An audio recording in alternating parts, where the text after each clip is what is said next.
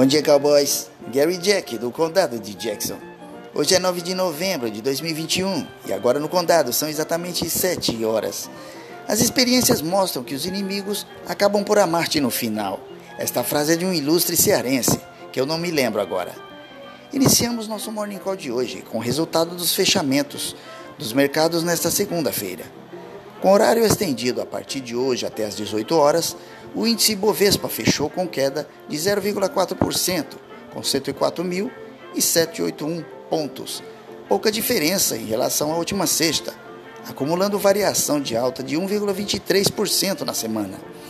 A performance só não piorou pelo bom desempenho das commodities e o bom humor externo. A PEC dos precatórios está mantida para amanhã, segundo Arthur Lira, presidente da Câmara, no que aguardam ansiosos os investidores seu desfecho. Os investidores temem um eventual impacto fiscal pela implementação do Auxílio Brasil. O volume financeiro na bolsa nesta segunda-feira começou muito bem, mas somou 23 bilhões de reais somente. No meio de tanta oscilação, o dólar, que começou o dia em alta de mais de 1%, terminou o dia com ganhos moderados. O dólar comercial subiu 0,33% a 5,54 na compra e 5,54 na venda. O dólar futuro para dezembro de 2021 avança 0,16% a 5,56 no aftermarket. No mercado de juros futuros, os contratos voltaram a subir nos vencimentos mais curtos. O DI para janeiro de 2023 subiu 17 pontos base, a 12,21%. O DI para janeiro de 2025 subiu 4 pontos base a 12,16%. E o DI para janeiro de 2027 recuou 7 pontos base a 12,09%. O relatório Focus do Banco Central de hoje indicou a elevação nas projeções para o Índice Nacional de Preços ao Consumidor IPCA de 2021 de 9,17% na semana passada, agora a expectativa mediana para a inflação deste ano está em 9,33%. Para 2022, a previsão subiu de 4,55% para 4,63%. Já em relação ao produto interno bruto, o PIB, as projeções foram reduzidas de expansão de 4,94% para 4,93% em 2021. Para de 2022, foram reduzidas de 1,2% para 1%. Nos Estados Unidos, mesmo com ganhos moderados, as bolsas em Nova York voltaram a renovar máximas históricas.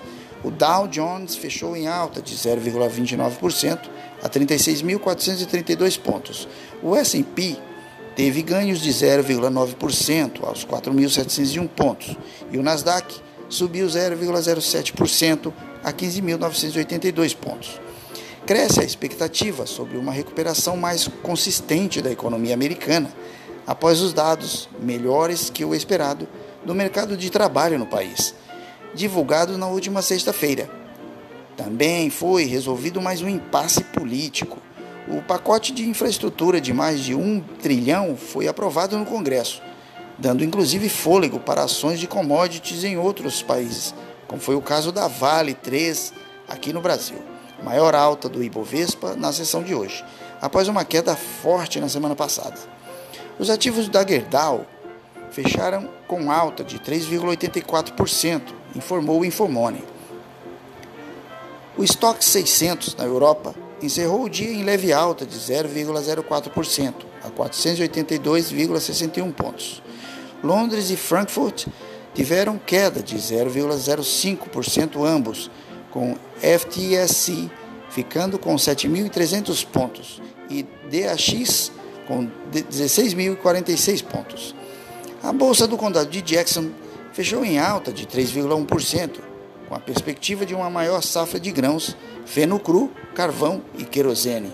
Foi a maior em semanas mesmo diante da paralisação nas negociações no último pregão.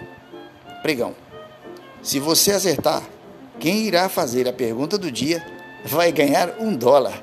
Se você disse Nick Johnson, do condado de Missouri, você ganhou. Ele pergunta: Gary, o que são commodities? A tradução da palavra commodity significa mercadoria. Há alguns anos, a palavra era utilizada exatamente neste sentido, para se referir a mercadorias como um todo. Porém, ao longo do tempo, o termo passou a ser utilizado para falar de mercadorias de produtos básicos de matéria-prima. Ou seja, são produtos elaborados em larga escala, com características uniformes, que não apresentam diferenças sobre quem ou onde foram produzidos. No entanto, seus preços são definidos conforme a procura e oferta desses materiais vão surgindo.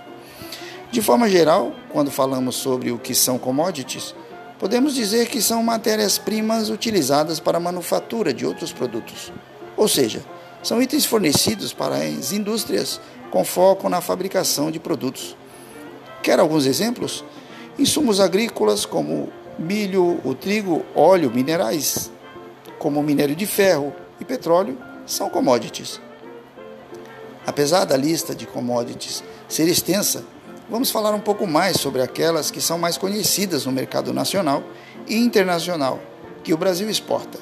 Exemplo: soja, minério de ferro, petróleo bruto, açúcar e melaço, boio gordo, celulose e milho.